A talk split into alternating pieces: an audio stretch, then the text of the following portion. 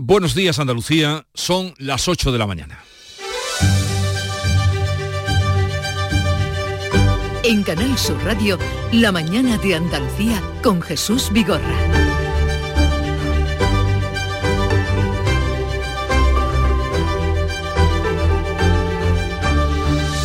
Y después del juramento, la investidura de Pedro Sánchez cada vez más cerca. Es la noticia de la noche, el presidente en funciones y el presidente catalán han hablado por teléfono y han alcanzado un acuerdo para la investidura y la legislatura.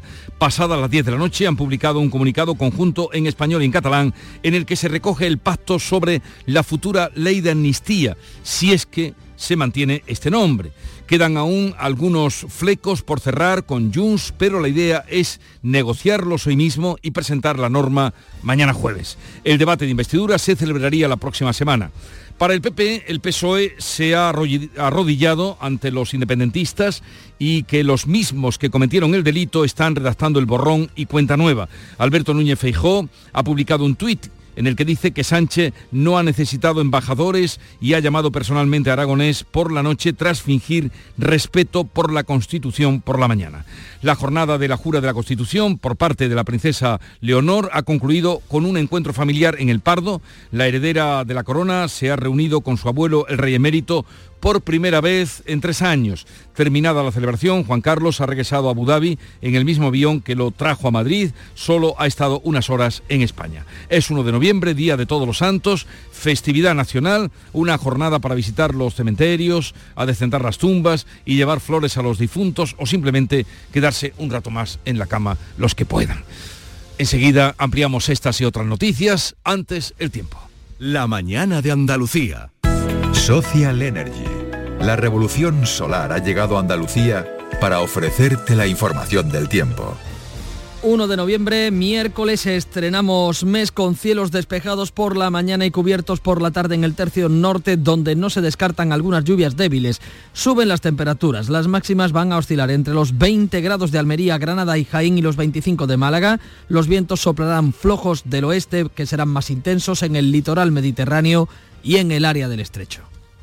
Disfruta el mes de Black Friday con Social Energy. Llévate 200 euros en tu batería virtual con Quiroluz, con seguro todo riesgo incluido los dos primeros años y grandes descuentos con hasta 25 años de garantía en todas nuestras instalaciones de primeras marcas. Pide tu cita al 955 44 11 11 o socialenergy.es y aprovecha las subvenciones disponibles. La revolución solar es Social Energy. Contemplar a Sorolla, Picasso, Goya es extraordinario. Releer a nuestros clásicos, descubrir nuestras jóvenes promesas, arrancarte por bulerías, llenarte de suspiros de España, de rock, danza, cine y teatro es extraordinario. Una cultura extraordinaria se merece un sorteo extraordinario. 4 de noviembre, sorteo extraordinario de la cultura de Lotería Nacional con 105 millones en premios. Loterías te recuerda que juegues con responsabilidad y solo si eres mayor de edad. En Canal Sur Radio, la mañana de Andalucía con Jesús Bigorra. Noticias. La princesa de Asturias juró la Constitución en el día de ayer y ya puede suceder a su padre en caso de necesidad sin pasar por una regencia. De todo lo ocurrido ayer informa Manuel Pérez Alcázar. El Congreso y el Palacio Real han vivido una jornada histórica. El hemiciclo ha dedicado un cerrado aplauso de cuatro minutos a doña Leonor, que ha jurado la Constitución sobre el mismo ejemplar y con la misma fórmula que empleó su padre. Juro desempeñar fielmente mis funciones, guardar y hacer guardar la Constitución y las leyes, respetar los derechos de los ciudadanos y de las comunidades autónomas y fidelidad al rey. En su primer discurso como heredera del trono ha pedido la confianza del pueblo español. Les pido que confíen en mí, como yo tengo puesta toda mi confianza en el futuro de nuestra nación, en el futuro de España. Felipe VI ha marcado el camino a doña Leonor y ha dicho a su hija que contará con el apoyo de su familia y de los españoles. No estarás sola en tu camino. En tu familia encontrarás el necesario apoyo más personal y el conjunto de los españoles a los que te debes sabrá reconocer tu entrega y dedicación con su aliento y su afecto. La presidenta del Congreso ha reivindicado en su discurso las lenguas cooficiales utilizando citas de escritores gallegos, vascos y valencianos. El presidente del Gobierno en funciones, Pedro Sánchez, ha mostrado el apoyo y la lealtad de su gobierno con la heredera del trono. Contad, Alteza, con la lealtad, el respeto y el afecto del Gobierno. Todos los actos institucionales y en el Congreso doña Leonor ha recibido los honores y el calor de los ciudadanos. Por la noche celebraba su 18 cumpleaños en un acto familiar al que asistían sus abuelos, los reyes eméritos, Juan Carlos I, por cierto, ya regresado a Abu Dhabi. En la intervención de Pedro Sánchez en el Palacio Real mostraba a la princesa la lealtad de su gobierno, pero una ministra de su gabinete, Ione Belarra, asegura que trabajará para que Leonor no reine. Tres ministros se han ausentado del acto institucional, Alberto Garzón de Izquierda Unida y las ministras de Podemos, Irene Montero y Ione Belarra. Su ausencia no se ha evidenciado porque el Congreso ha retirado sus sillones. Belarra advierte de que va a trabajar para que Leonor no llegue a ser reina. Nosotras precisamente estamos trabajando y vamos a trabajar para que eso nunca pase.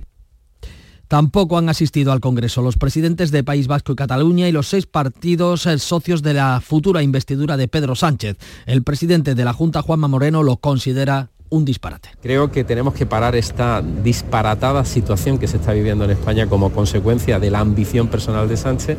En un comunicado, Esquerra, Bildu y Bénega han acusado a la monarquía de ser la expresión máxima de la desigualdad, los privilegios y la impunidad frente al resto de ciudadanos. Asegura su porvenir la monarquía y continuará el sanchismo, porque Pedro Sánchez y Pedro Aragonés han cerrado un acuerdo que extiende la amnistía a los investigados por los altercados tras el juicio por el 1 de octubre. El pacto con Esquerra Republicana y la foto en Bruselas con Puigdemont allanan la investidura para la próxima semana. Sánchez y Aragonés han cerrado el acuerdo en una conversación telefónica tras la jura de la princesa Leonor. Los republicanos han conseguido que la amnistía también incluya a los investigados por terrorismo en las causas relativas a Tsunami Democratic y a los CDR que afectan directamente a la secretaria general de Esquerra, Marta Rovira, fugada a Suiza. Tras el acuerdo con Esquerra y el pacto con Puigdemont en Bruselas, el PSOE y sus socios van a registrar una proposición de ley para la amnistía antes de la investidura. Cumplen así la exigencia de Puigdemont. Según el mundo ha habido hasta ocho encuentros con Puigdemont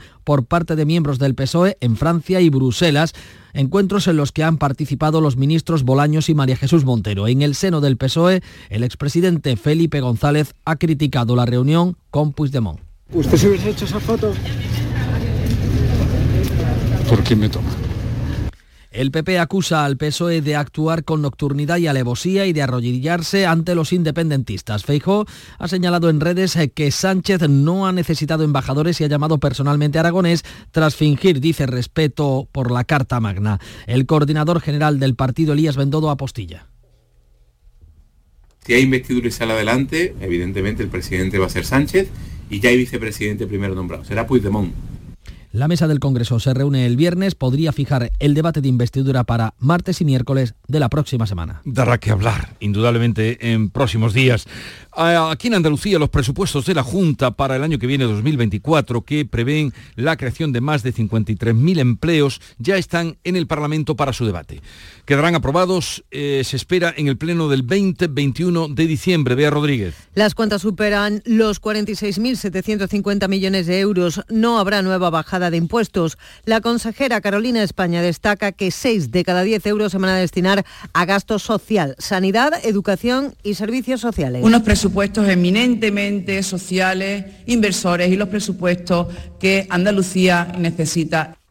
Crece la inversión un 6,2%, aumenta también el presupuesto de empleo casi un 14%, el apoyo a las empresas supera los 6.000 millones, recogen también un incremento para las obras necesarias para garantizar el suministro de agua en la sequía. El Euribor cierra octubre con una tasa media mensual del 4,16% y volverá a encarecer las hipotecas una media de 130 euros al mes. El principal indicador hipotecario despide el mes a la baja con una tasa diaria del 4,052%. A pesar de ello, la media del mes se sitúa en el 4,16, por lo que las hipotecas que se revisen ahora serán más caras. El Euribor ha subido un 1,5% respecto a hace un año, pero registra un frenazo respecto al mes de septiembre. La mina de Aznalcóllar en la provincia de Sevilla recibe el informe ambiental favorable de la Junta. Este es un paso determinante para su reapertura tras el vertido de Boliden en 1998. La empresa minera Los Frailes podría empezar las obras en los primeros meses del próximo año. Unos trabajos que darán empleo a unas 2.000 personas durante los dos o tres años que duren y hasta que se abra la mina que dará empleo a un millar de trabajadores. Santander, el Banco de Santander y el BVA se unen a Resol en su advertencia de las consecuencias económicas de la consolidación del impuesto a la banca y a las energéticas que han pactado PSOE y Sumar. La presidenta del Banco de Santander, Ana Botín, ha rechazado la medida. Subraya que es necesario pagar impuestos, pero que si se paga de más, la gente se va. Hay que pagar impuestos, pero si pagas demasiado, la gente se va a ir. Dice, si pago el 60% de todo lo que gano, me voy. Hay personas o empresas en España que están pagando el 50% de sus ingresos al gobierno. Eso es realmente una falta de incentivos.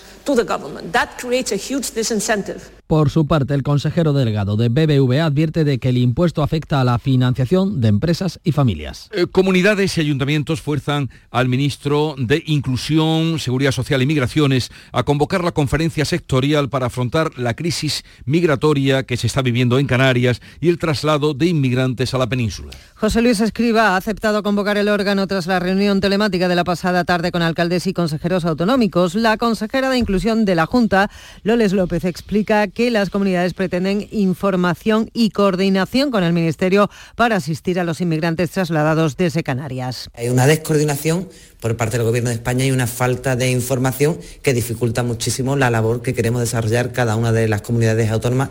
Escriba insiste en que las estancias son muy cortas y se atienden con los servicios de la Administración Central. Son personas cuya estancia media en nuestro sistema de acogida sube ligeramente el mes y muy pocos de ellos se quedan en los sitios donde llegan.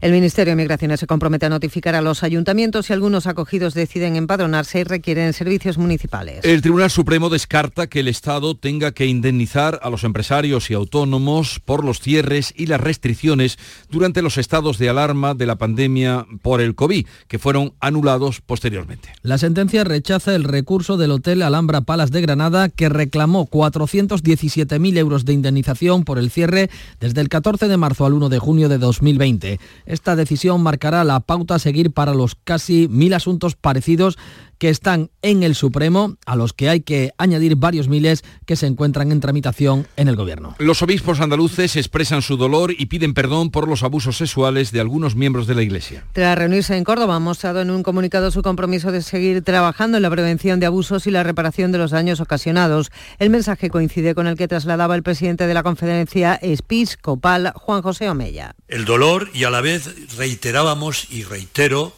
la petición de perdón a las víctimas por ese dolor. La conferencia episcopal afirma que el problema de la pederastia va más allá de la Iglesia y niegan los 400.000 casos que recoge el informe del defensor por extrapolación de datos estadísticos. En la guerra de Oriente Próximo, Israel reconoce el bombardeo del campo de refugiados de Jabalia en el que han muerto decenas de personas. Se habla de 145 muertos. Es el mayor campo de refugiados de la franja de Gaza, donde viven 35.000 gazatíes. Seis bombas han caído sobre seis edificios que han quedado reducidos a escombro. Las autoridades palestinas hablan de genocidio. El portavoz del brazo armado de Hamas ha publicado un mensaje en vídeo en el que asegura que están fuertes y que seguirán luchando. Anuncia también que en breve liberarán a más rehenes israelíes. Yemen se suma a la guerra. Ha lanzado un misil contra Israel que ha sido interceptado. El secretario de Estado de Estados Unidos, Anthony Blinken viajará de nuevo este viernes al Tel Aviv para reunirse con el primer ministro Netanyahu. Egipto va a abrir en unas horas el paso de Rafah para permitir que un centenar de heridos eh, puedan ser atendidos en sus hospitales. Los embalses andaluces suben por segunda semana hasta alcanzar el, el 19,2% gracias a las lluvias de los últimos días. Tras 19 semanas de descensos gracias a las precipitaciones de los últimos días, los embalses tienen 15 hectómetros cúbicos más que la semana anterior, aunque son 2,7 puntos porcentuales menos que hace un año. La Diputación de Huelva pondrá en marcha una oficina para ayudar a los municipios que lo necesiten para presentar la solicitud de declaración de zona catastrófica por los daños sufridos por la borrasca Bernard.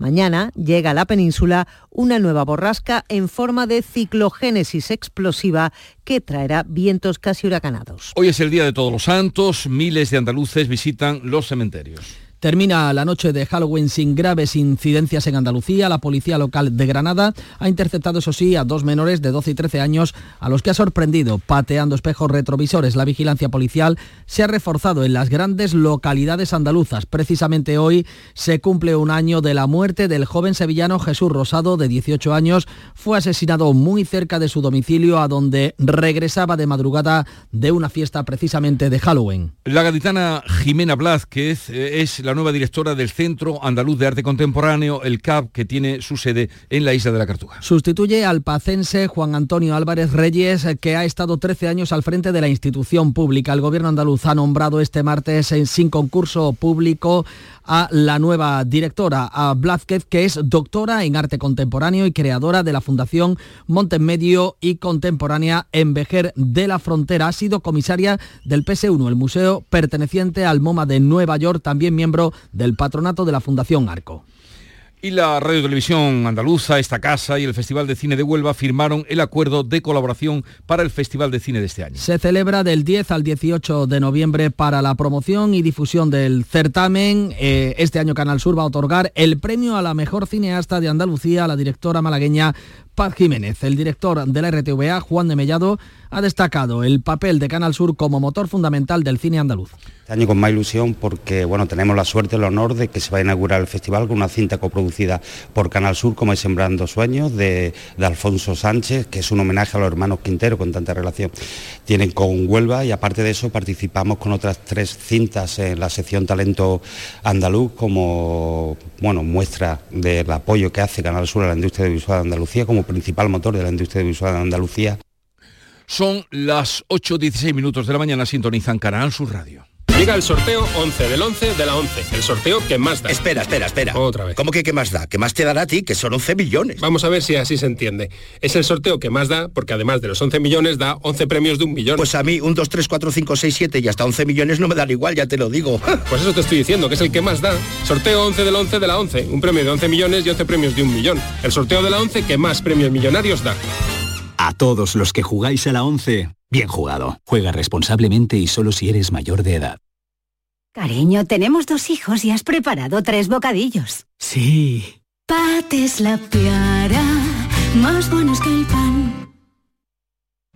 Córdoba avanza con Europa hacia una ciudad más verde y eficiente que cuida su patrimonio natural, una ciudad más habitable, accesible e inclusiva, donde las tecnologías están al servicio de las personas. Estrategia de Desarrollo Urbano Sostenible e Integrado EDUSI Córdoba, cofinanciada por el Ayuntamiento de Córdoba y el Fondo Europeo de Desarrollo Regional. Una manera de hacer Europa.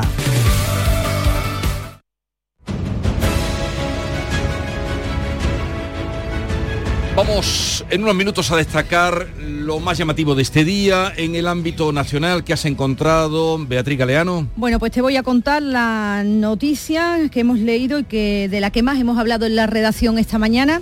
Primer bebé de Europa, dice ABC, gestado por una pareja de mujeres. Esto es lo que tiene de peculiar. Primero le hacen la fecundación a una de las mujeres que actúa como pequeña incubadora con un dispositivo que se le coloca y posteriormente está cinco días ahí y posteriormente cuando ya está fecundado pasa a la, a la otra mujer de la pareja y es ella la que continúa la gestación y, y lo pare. Hasta que nace el chiquillo. Entonces teníamos ahí una duda porque era el primero gestado por una pareja de mujeres, porque claro, son, las dos participan en la gestación que no, en la fecundación. Y hay otra cosa que también me interesa, que nos ha interesado, y es que hay ya 20.000 personas, nacimientos y muerte, 20.000 personas centenarias en España.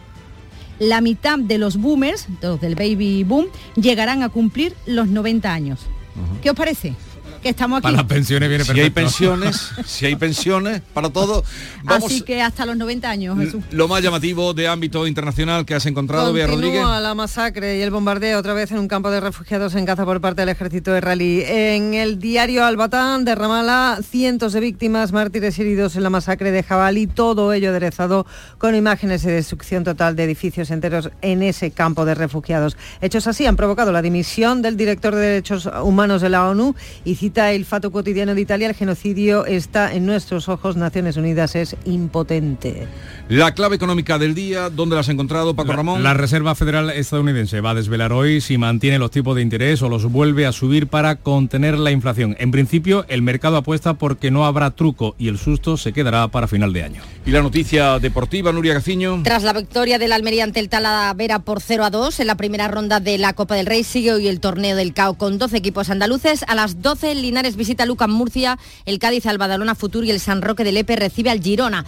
El siguiente en jugar el Sevilla a las 3 y media en Toledo con el Quintanar. A las 4 el Lebrija juega el Antoniano con el Lugo, a las 4 y media el Real Jaén también juega en casa, se enfrenta al Eldense y el que juega fuera es el Antequera a las 5 y media frente al Manchego Ciudad Real. A las 6 Tudelano Recreativo, Yeclano Atlético Saluqueño y Baracaldo Málaga. A las 8 turno para el Marbella que recibe al Racing de Ferrol y a las 8 y media el Betis se desplaza a Extremadura para jugar ante el Hernán Cortés. Llegamos así a las 8, 20 minutos de la mañana. Tiempo ahora para la información local. Atentos. En la mañana de Andalucía de Canal Sur Radio, las noticias de Sevilla con Antonio Catoni. Buenos días, la noche de Halloween ha transcurrido con normalidad y sin incidentes destacables en Sevilla y su provincia, según informa el Servicio de Emergencias 112 Andalucía. En este Día de Todos los Santos, en que se multiplican las visitas a los cementerios, también ponemos en portada los presupuestos andaluces del año que viene. Consignan 890 millones de euros para la provincia de Sevilla. La ampliación de la red de metro cuenta con una partida de 122 millones, más de la mitad de ellos para la primera fase de las obras del tramo 3 de la línea 3 del metro, concretamente el que une Pino Montano con el Prado de San Sebastián. Y las ordenanzas fiscales municipales que mañana se aprueban. El Gobierno ha incorporado la rebaja fiscal que proponía el PSOE para sacarlas adelante. Eh, Pasa por la congelación de las tasas de basura o que no se bonifiquen las obras en viviendas turísticas. También se han incorporado siete enmiendas de Podemos Izquierda Unida. El tiempo para hoy. Amanece prácticamente despejado, habrá intervalos de nubes eh, bajas, las temperaturas mínimas en descenso, máximas en ascenso. Esperamos 22 grados en Morón de la Frontera, 23 en Écija, Lebrija y Sevilla, donde ahora tenemos 11 grados. Enseguida desarrollamos estos y otros asuntos con la realización de Marcos Varón. Vuelve el Cross Internacional de Itálica a la ciudad romana de Santiponce. Disfruta del mejor cross del mundo el 12 de noviembre. Este año como novedad, primer cross inclusivo para deportistas con discapacidad intelectual. Colabora Fandi, Federación Andaluza de Deportes para Personas con Discapacidad Intelectual. Más info en crossinternacionaldeitálica.es. Diputación de Sevilla. En Canal Sur Radio, las noticias de Sevilla.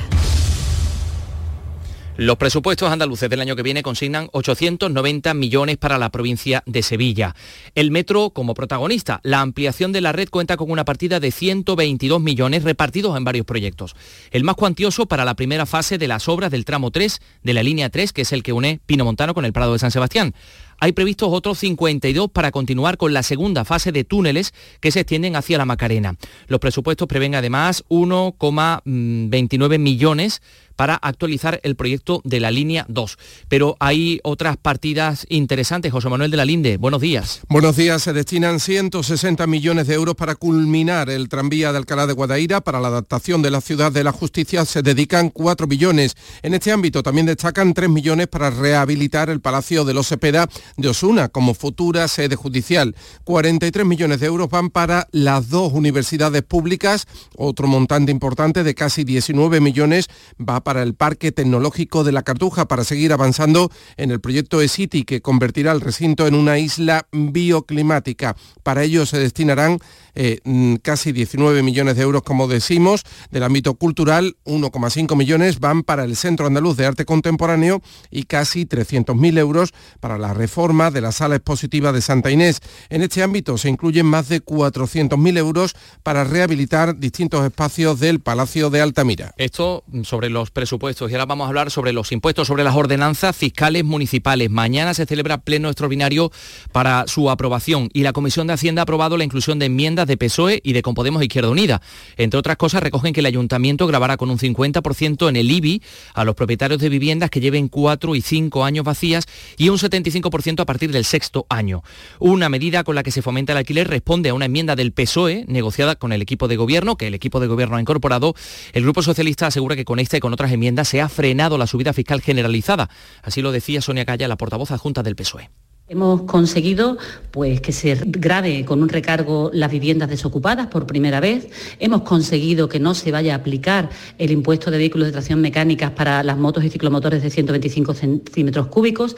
Hemos conseguido también que esas tasas desproporcionadas del cementerio, que aumentaban entre un 100 y un 300%, se queden en una subida lógica también estarán exentos de pagar por las bodas, por las bodas civiles, quienes ganen menos de 1.500 euros al mes, según lo aprobado en la Comisión de Hacienda. El delegado de Hacienda ha defendido que este proyecto de ordenanzas fiscales baja los impuestos, incluye más y mejores bonificaciones, permite dejar en el bolsillo de los sevillanos más de 4 millones, dice. Juan Bueno ha agradecido el talante de la mayoría de los grupos de la oposición, a los que el gobierno del PP ha aceptado en total 21 enmiendas de las presentadas. Vamos a elevar a pleno el próximo jueves la propuesta de ordenanzas fiscales para el año que viene. Propuesta que cuenta con las aportaciones que hemos aprobado tanto del Partido Socialista como del Grupo Podemos Izquierda Unida, a los que agradecemos su postura negociadora. Lamentamos profundamente que vos no haya querido aportar nada a este debate fiscal que tanto interesa a los sevillanos. Son las 8 y 25. En Logística Castillo disponemos de terreno para estocaje de contenedores y maquinaria portacontenedores para la manipulación y reparación de los mismos. Instalaciones con almacenaje en ambiente, refrigerado y congelado. Todos los servicios de transporte multimodal y gestión logística integral al cliente adaptado a sus necesidades. Logística Castillo, tu gestor estratégico en Sevilla para todo el sur peninsular. En Canal Sur Radio, las noticias de Sevilla. Día de Todos los Santos, este 1 de noviembre se establece un servicio especial de TUSAM que tendrá el mismo recorrido y paradas que la línea 10 en el tramo que va de Ponce de León al cementerio. Va a prestar servicio desde las 8 de la mañana hasta las 6 de la tarde coincidiendo con el horario de apertura del cementerio. Dispondrá de 8 autobuses con frecuencia de paso de aproximadamente 5 minutos. En materia de sucesos, la policía ha detenido a dos menores por agredir a una pareja de indigentes. No era la primera vez que lo hacían y dejaron al hombre malherido en medio de un charco de sangre. Los menores accedían a un edificio abandonado a sabiendas de que los indigentes estaban allí con la intención de robarles. A pesar de que entregaron sus escasas pertenencias, el hombre fue atacado con violencia, según relata el portavoz policial Juan Manuel Torres. Ambos menores comenzaron a golpearle fuertemente con palos y a propinarles patadas, hasta que el varón quedó inconsciente, huyendo posteriormente a la carrera, momento en el que la mujer, también agredida, pudo solicitar ayuda.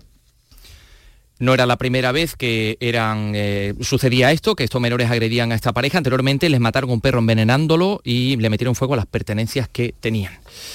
Eh, otro suceso también en la capital, unos piragüistas junto a la policía local rescataban a una mujer que se había precipitado al, Guadalquivir desde el puente de San Telmo y un pequeño susto también este martes en la estación de cercanías de San Bernardo. Tuvo que ser desalojada por humo en los andenes. Se recuperaba la normalidad a, los 20 minutos cuando se comprobó que no se debía a un incendio, sino al funcionamiento incorrecto de un generador.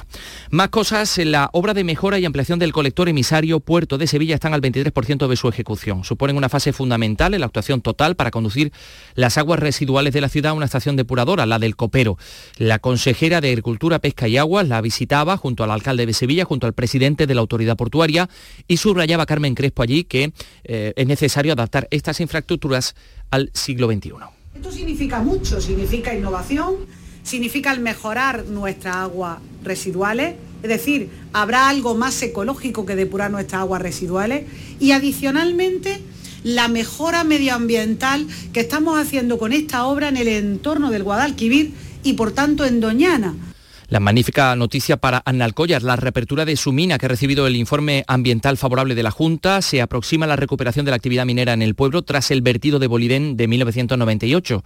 Se han superado ya la mayoría de los trámites pertinentes. La empresa minera Los Frailes podría empezar las obras en los primeros meses del año que viene. Unos trabajos que darán empleo a unas 2.000 personas durante los dos o tres años de obras hasta que se abra la mina, que dará empleo a un millar de trabajadores. El alcalde Juan José Fernández prepara una gran manifestación para celebrar el final de un largo proceso que va a generar, dice, mucho empleo poco más que va a haber aquí que vaya a entorpecer la reapertura de la mina, el futuro de una comarca entera y además, para bien decir, el futuro de la minería ¿no? en Andalucía. Minería de primer mundo, ¿eh?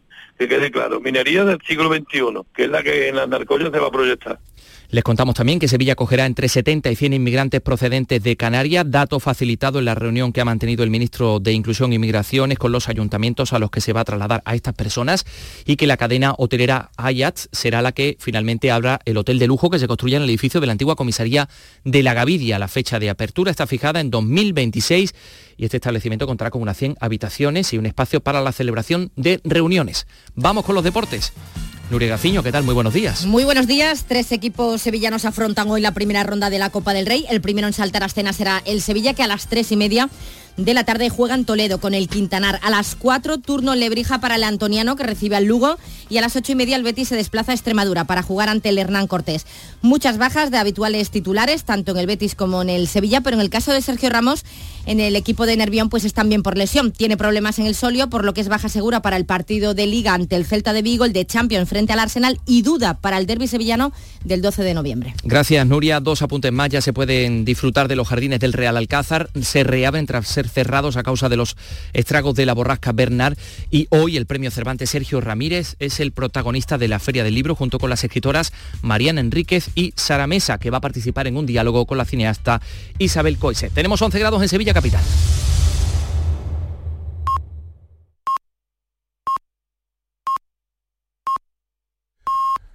Andalucía son ya las ocho y media de la mañana.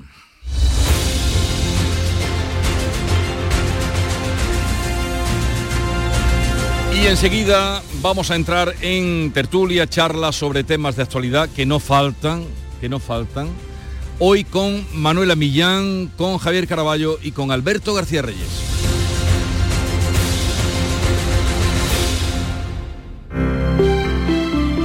Buenos días. En el sorteo del Eurojackpot de ayer, la combinación ganadora ha sido 6, 15, 21, 34 y 48. Soles 1 y 5. Recuerda, ahora con el Eurojackpot de la 11, todos los martes y viernes hay botes millonarios. Disfruta del día. Y ya sabes, a todos los que jugáis a la 11, bien jugado. El flexo de Paco Reyero sigue brillando. Y esta temporada más. Si ya nos venías escuchando en Canal Sur Radio, esta temporada seguimos contigo también de lunes a jueves a las 12 de la noche en Radio Andalucía Información. Con el análisis y las entrevistas más singulares del mundo de la cultura. Entonces yo, mi sección esta, la voy a hablar de calambrazos. Desde el lado más íntimo y personal. Con un estilo casi artesanal. El flexo es un faro en un mar de incertidumbres. El flexo de Paco Reyer. Esta temporada de lunes a jueves a las 12 de la noche en Radio Andalucía Información. Tú tienes la receta para tener cielos más azules y bosques más verdes. Porque cuando ayudas al sector farmacéutico a eliminar los medicamentos y reciclar sus envases, entre todos estamos cuidando del medio ambiente. Lleva los medicamentos que ya no necesites o estén caducados al punto sigre de tu farmacia. Tú tienes la receta para cuidar el planeta. Foro Flamenco de Canal Sur. Este 2 de noviembre, descubre el flamenco con Antoni Porcuna El Veneno, Ana María Ramírez La Guilla y Rocío Luna Alcante y Jaiza Trigo al baile. Desde las 7 de la tarde en el Teatro Fundación Cajasol. Entrada libre hasta completar aforo. Porque no tengo el Foro Flamenco de Canal Sur. Con el patrocinio de la Fundación Cajasol. 12 son los equipos andaluces que juegan la Copa del Rey este miércoles 1 de noviembre. Betis, Sevilla, Cádiz, Málaga, Linares, Recre, Sanluqueño, Antequera, San Roque, Antoniano, Jaén y Marbella. Y todos cuentan en la gran jugada especial Copa del Rey de Canal Sur Radio. Síguenos desde las 3 de la tarde en una jornada repleta de fútbol. Contigo somos más Canal Sur Radio. Contigo somos más Andalucía.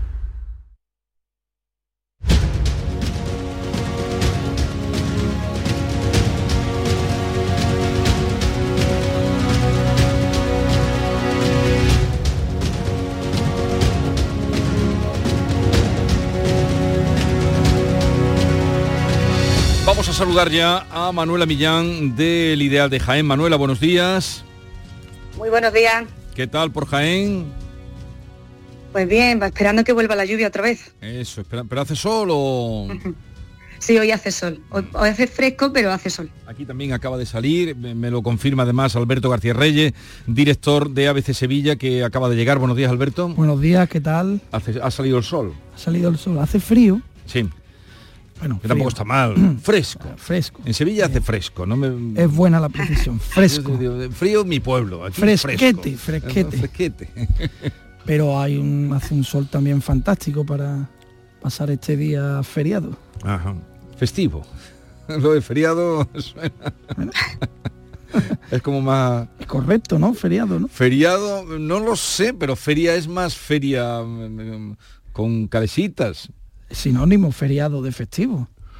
Mm, Pero a mí feria me suena como que tiene mm, cacharritos. Sí, bueno, claro, a, a- a los andaluces nos suena eso, sí. Manuela, tú también puedes decir tu parecer, ¿eh? Sí, bueno, feriado me suena a mí un poco más a festivo, ¿no? Hoy es un día más de recogimiento, un poco más de En fin. respeto, pero bueno, festivo, por lo menos festivo, para muchos. Sea como fuere, desde luego para muchos y además que lo estarán disfrutando.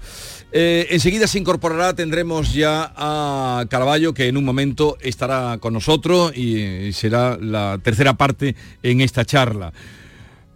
Del juramento de la princesa hemos pasado, de la princesa Leonor, como heredera de la corona, hemos pasado inmediatamente a, eh, a volver a la, la investidura y a la amnistía y a todo eso.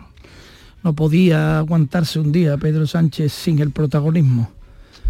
Eh, el día en el que todo estaba centrado en el juramento de la princesa Leonor, que me parece que es uno de los acontecimientos eh, realmente importantes de la, de la actualidad española de los últimos años, eh, bueno, pues él remata el día con la llamada Per Aragonés, en la que acuerdan eh, aprobar la amnistía con algunos detalles que no son menores.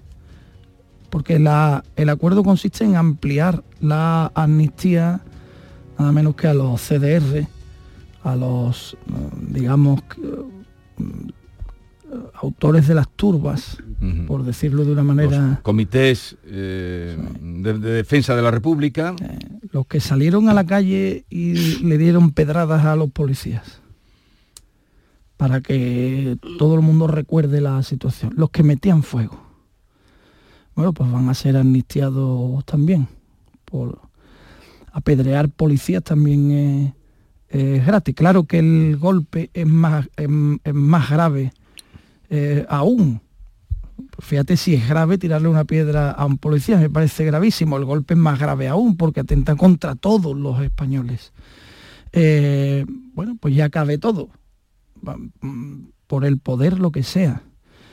Eh, ayer dijo el, el presidente del gobierno en funciones que le dijo a la princesa Leonor Sí. que, que- que le ofrecía toda su lealtad. No, Si la lealtad fuese- de su gobierno. de su gobierno. Si fuese la princesa Leonor, no dormiría con un ojo abierto. Eh, vamos a... Bueno, yo- yo- Eh, Perdón un segundo, Manuela, que le dé la bienvenida a Javier Caraballo. Javier, buenos días. Muy buenos días. Javier, ¿tú en quién confías? Hombre, yo, eh, por ejemplo, hoy tengo mucha confianza en ti porque me alegra mucho verte trabajando un día de fiesta y esto eh, es algo que, que merece confianza. Eso es lo Y- habitual, eso es lo habitual. Venga, Manuela, dale. Bueno, yo eh, con respecto al momento, yo no creo que sea eh, casual la famosa foto eh, de un miembro del PSOE el otro día, una hora antes de que fuera el juramento de la princesa Leonor, no creo que sea casualidad, porque ayer, de no ser por el acto que fue, hubiera, ocupado el tema de manera absoluta. Ayer también, después del día mm, tan intenso marcado por ese juramento, eh, bueno, hay novedades eh, con respecto al acuerdo con Esquerra Republicana. Yo es que no creo, vamos, estoy convencida de que no es una casualidad que se hayan elegido esos tiempos, porque al final esta decisión va a ser muy polémica y supone un desgaste. Con respecto al acuerdo, bueno, el comunicado de anoche yo creo que es un paso más de lo que ya dábamos por hecho todo. Hay una frase del comunicado común que, que me llama la atención, que es ambas formaciones consideran colmadas sus expectativas. Habrá que saber ahora, ¿no? Que todos conozcamos cuáles son esos detalles para, para ver qué se ha colmado en esas expectativas, los motivos, las condiciones eh, en las que se va a dar eh, finalmente la amnistía y otras posibles eh, concesiones. Y Eh, dentro de esa línea se incluye pues, que el PSOE registre la proposición de amnistía en los próximos días, incluso mañana he, leído en las últimas horas.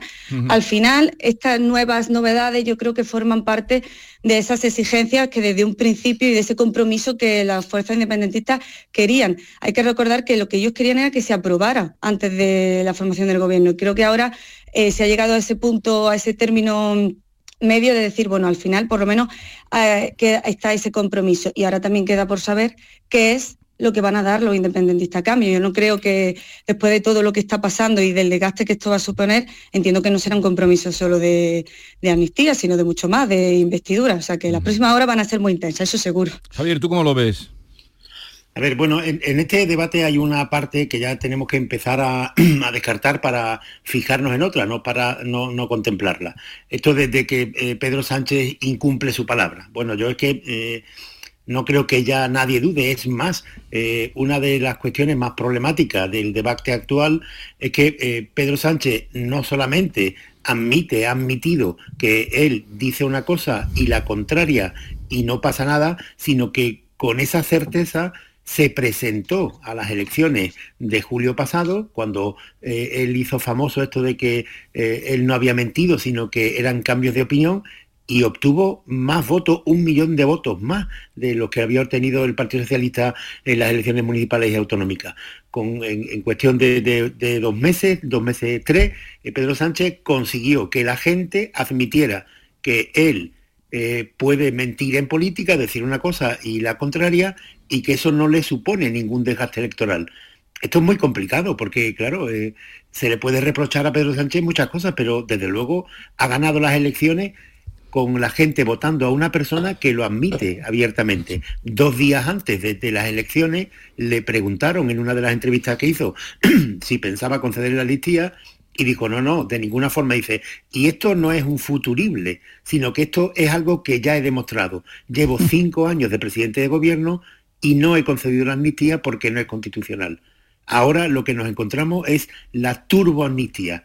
Pedro Sánchez ha puesto todos los medios a su alcance para que la amnistía, la ley de amnistía se pueda aprobar cuanto antes. Yo estoy convencido que de la misma forma que ocurrió con la reforma del Código eh, Penal y los indultos, eh, Pedro Sánchez quiere zanjar este tema en cuestión de un mes, un mes y medio. no, creo que llegue a fin de año que tengamos la ley de amnistía aprobada en el Congreso, porque además hay algo que es bastante escandaloso de las últimas horas que se ha conocido, es que también ha nombrado a uno de sus eh, miembros del gobierno, un alto cargo del gobierno, a un subsecretario de, Estado de Política Territorial, lo ha nombrado letrado mayor del Parlamento. El, Parlamento. el Congreso de los Diputados es el que tiene que hacer el informe de la amnistía. Cuando tuvo que informar en la anterior legislatura, el, letrado mayor del Parlamento dijo que la amnistía era eh, inconstitucional. Ahora ha nombrado a un miembro de su gobierno, es la primera vez que ocurre en la historia, ha nombrado a un miembro de, su gobierno como letrado mayor del Parlamento y, el informe seguro que es positivo. Eh, con lo cual, a partir de ahí ya eh, lo que queda es el debate jurídico que yo estoy convencido que será muy complicado. Pues perdonadme un momento, yo había citado hoy a Agustín Ruiz Robledo, catedrático de Derecho Constitucional, habitual colaborador nuestro siempre que lo llamamos, mm, gratia et amore, eh, pero mm, resulta, para que nos explicara algo de la trascendencia que tiene el acto de ayer. Pero claro, en lo que estamos, vamos a entrar por ahí. Agustín Ruiz Robledo, profesor, buenos días. Buenos días, Jesús. vamos a empezar. Yo tenía previsto empezar por la princesa, pero ya que la noche nos trajo este comunicado y en este, en este tema estábamos, me gustaría, por lo que las últimas palabras, además de, o las preguntas que lanzaba eh, Javier Caraballo, mm, ¿qué trascendencia eh, o, qué, bueno, qué trascendencia, qué encaje va a tener en la Constitución la amnistía que ya, ya es cosa hecha, ¿no?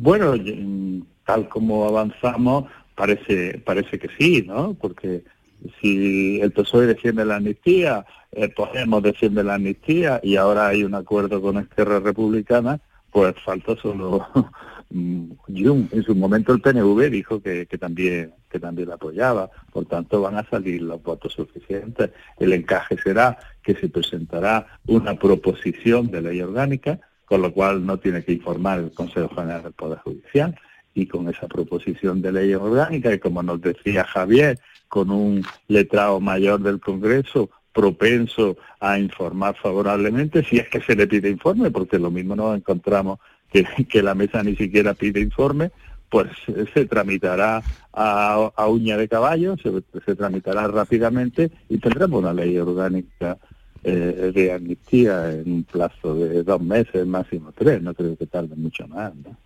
O sea que en dos, tres meses podría estar esa ley mm, por ser una ley orgánica, como usted muy bien ha explicado. Sí, bueno, tenemos, tenemos el precedente de, de la modificación del Código Penal cuando, cuando se, se decidió que, que habría que derogar la sedición y ya como propina se modificó también eh, la malversación, se tardó, si no me estoy equivocando, 60 días. Y era una ley orgánica. Pero eh, entonces la investidura estaría antes de estar la ley.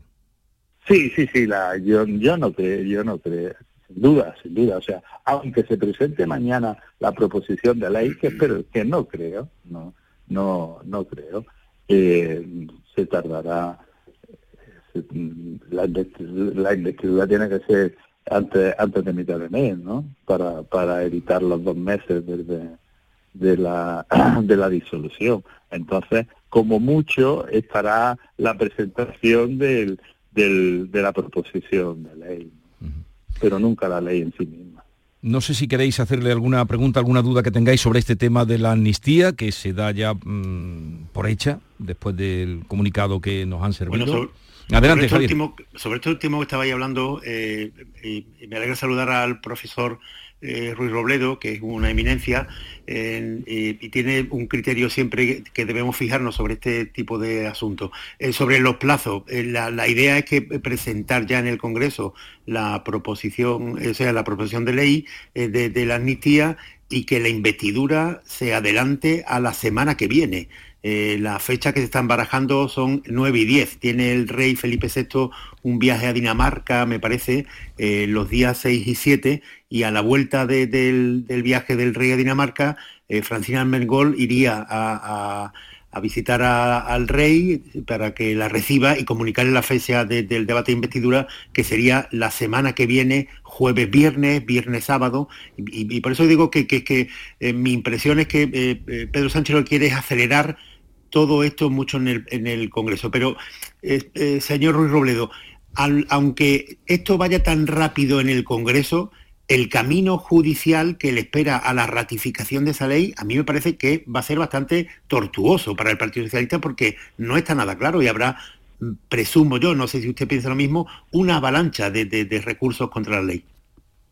Bueno, mm, eh, como es una ley, en principio solamente puede recurrir eh, el presidente del gobierno, 50 diputados, 50, 50 senadores, la asamblea y, los consejos de gobierno de las comunidades autónomas. No sé, no sé la estrategia que seguirá el, Partido Popular. En principio lo lógico es que 50 diputados presenten, presenten un recurso, ¿no? Si luego quieren, quieren tener, eh, hacer el efecto ventríloco y que mm, haya 50 senadores y que por otro lado haya comunidades autónomas, pues habrá muchos recursos. Mm, recuerdo que vos, que la legislatura anterior tenía la capacidad de presentar recursos, ahora la ha perdido porque tiene menos de 50 diputados. Entonces, los recursos directos eh, serán serán los que presente el partido el partido popular. Luego está cuando lo que le quería pues decir, que, a ver. Venga, concluya, profesor.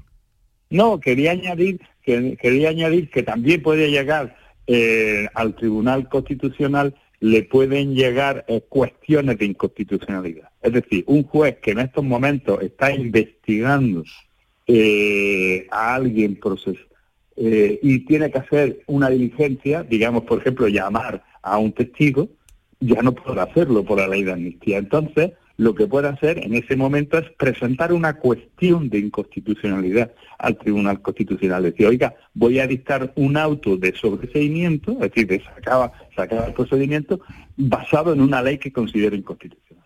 Por ahí sí pueden llegar muchas cuestiones de inconstitucionalidad, es decir, de jueces que antes de cerrar, antes de cerrar una investigación, pues le pregunten al Tribunal Constitucional porque ellos consideran que esa ley es inconstitucional. En este sentido, sí podemos decir que puede haber bastante movimiento judicial, ¿no?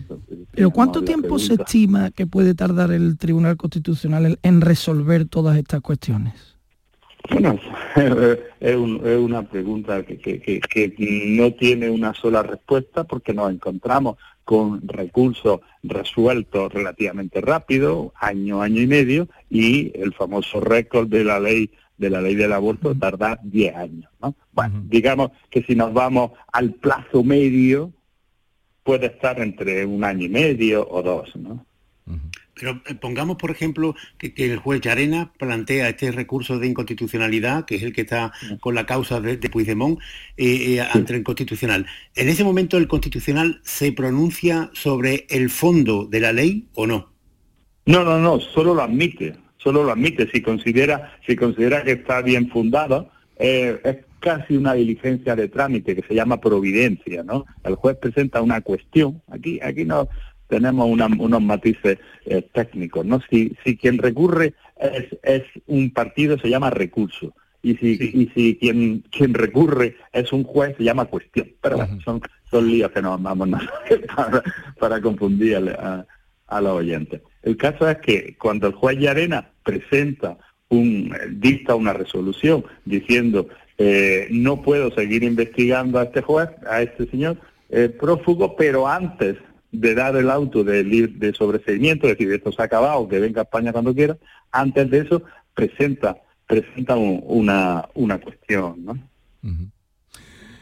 Bueno, eh, ya veremos. Mm, yo eh, ya les decía, había citado a Ruiz Robledo para preguntarle con respecto a lo de ayer, la relevancia que tiene la jura de la princesa de Asturias. ¿Esto es un acto simbólico o, hasta qué punto estamos ante un acto de una relevancia mayor, profesor? Bueno, es un acto, es un acto simbólico en cuanto manifiesta la continuidad eh, de la monarquía y, la unidad del Estado que dice nuestra propia Constitución, ¿no?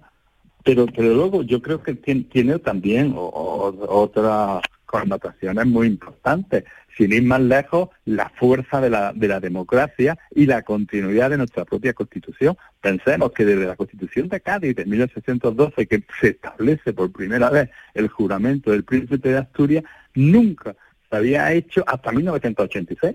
¿Por qué? Porque tuvimos una historia política muy turbulenta en el siglo XIX y en el, y en el siglo XX. Por tanto, significa esa, esa fuerza de la democracia por otra parte también eh, simboliza el sometimiento de la monarquía a la Constitución española y al Parlamento, porque el acto se hace ante las Cortes Generales. Y luego incluso yo veo también un, mensaje de igualdad, ¿no? Nadie está por encima de la Constitución, ni siquiera, ni siquiera la familia real, que si quiere ejercer sus funciones tiene que jurar la Constitución. Así que, le, veo todos estos componentes políticos y constitucionales de relevancia. ¿Y, tras la jura eh, se modifica de alguna manera su actual aforamiento?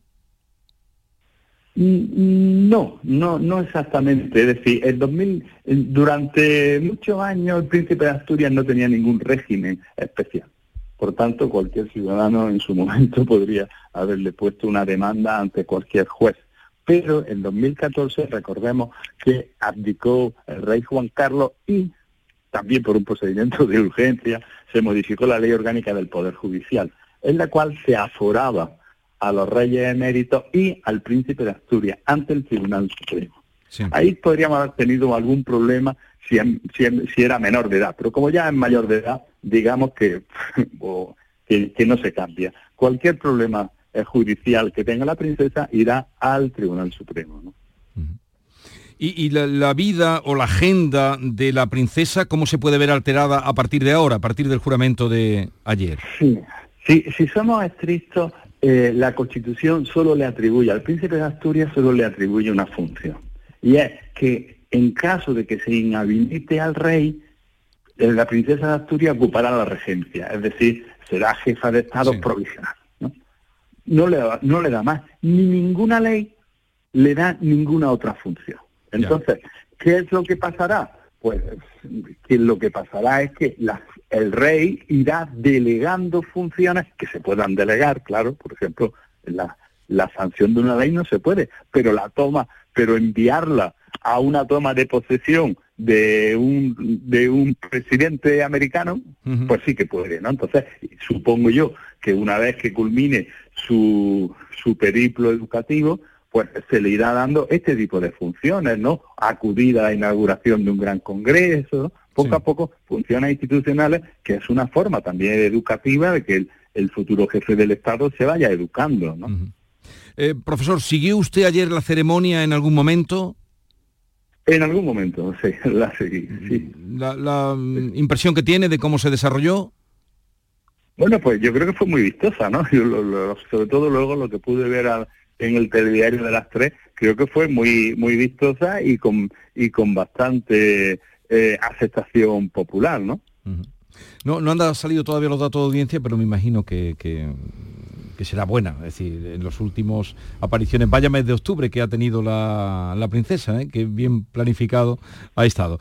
Agustín Ruiz Robledo, catedrático de Derecho Constitucional, gracias por estar con nosotros. Un abrazo y que vaya bien este día de fiesta. Muchas gracias. Hasta otro día. Podríamos retomar con eh, el tema del de, el acto de ayer, cómo lo visteis, cómo lo vivisteis. Eh, me parece que es el culmen el de una de lo que el otro día le leía a Ignacio Camacho, me parece una expresión perfecta para explicarlo de la operación Leonor.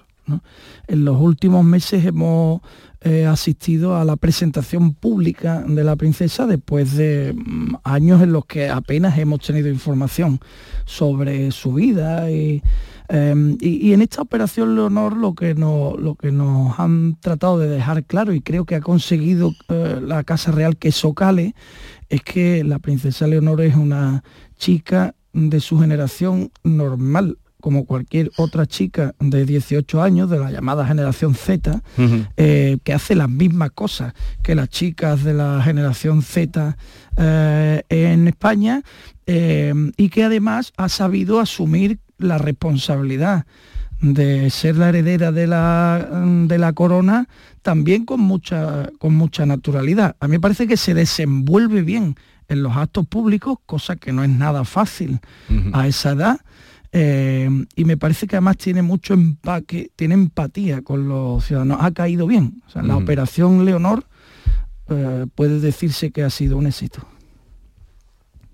Bueno, yo me quedo con dos momentos clave de la jornada de ayer. Uno es esa frase, ¿no? Ese confíen en mí, que creo que fue el momento más personal que ella, de ella cuando se dirige a, mm, los presentes allí y a la ciudadanía en general, mostrándonos ese compromiso de futuro con su pueblo y también con el futuro que ella misma eh, representa. Y en segundo lugar, eh, creo que fue un momento muy Em, importante o, muy destacable en el momento exacto en el juramento que ella como una mujer joven se pone frente a otra mujer presidenta del Congreso y yo creo que es un ejemplo claro de cómo es la sociedad de hoy y cómo hemos cambiado, ¿no? que dista mucho de cuando juró la Constitución su padre. Y a partir de ahora yo creo que comienza bueno, un nuevo camino ¿no? para la eh, princesa, que poco a poco irá asumiendo cada vez más un papel más protagonista. Y creo que tiene un reto muy importante. Eh, antes el compañero eh, decía, bueno, ella conecta bien. Ella tiene un reto que es conectar con los jóvenes, con su propia generación, porque las pocas encuestas que hay dicen que el porcentaje de jóvenes, de menores de 35 40 años, que se, que se identifican con la monarquía es bajo. Es verdad que no tenemos datos oficiales o objetivos, porque el CI lleva años que no pregunta sobre ello, pero el mayor reto creo que ahora mismo ella tiene es aprovechar esta nueva em, imagen y conectar con esa eh, población joven, porque al final es sobre la que ella va a reinar en un futuro ahí en, la actualidad española y, tenemos muchísimas inquietudes a diario, sobre todo cuando eh, se va a conformar un gobierno como este de Pedro Sánchez, con, eh, aquellos que, no solamente reniegan de la Constitución, sino que dicen abiertamente que, trabajarán por, por, acabar con la, Constitución. Eh, y en esas inquietudes diarias, lo de ayer fue un, acto que te reconforta con una cierta normalidad y con la eh, esperanza o la creencia de que España, pese a las muchas convulsiones, es un país que sobrevive, que sobrevive a sí mismo, al carácter autodestructivo de, los españoles, pero no de ahora, sino desde hace siglos. Y eso es reconfortante. Eh, a partir de ahí, bueno, en el plano estrictamente político, lo que hay que destacar de ayer que es lo que no entendieron, porque, en fin, son bastante incultos en este terreno, que era un acto en el que el protagonista principal no era la princesa Leonor, sino las Cortes Generales. Y esto estaba diseñado así por un socialista como Peces Barba para que fuera la corona la que asistiera y se sometiera ante las Cortes Generales, ante la cosa pública, la red pública que está, eh, está representada en el Congreso, que es donde está la soberanía popular. Y ese acto es lo de mayor significación de ayer y a mí, para mí, en los momentos actuales que vivimos, tiene una enorme importancia. Continuamos eh, continuamos con eh, Javier Caraballo, con Alberto García Reyes, con Manuela Millán, eh, pero llegan las 9 de la mañana y seguimos.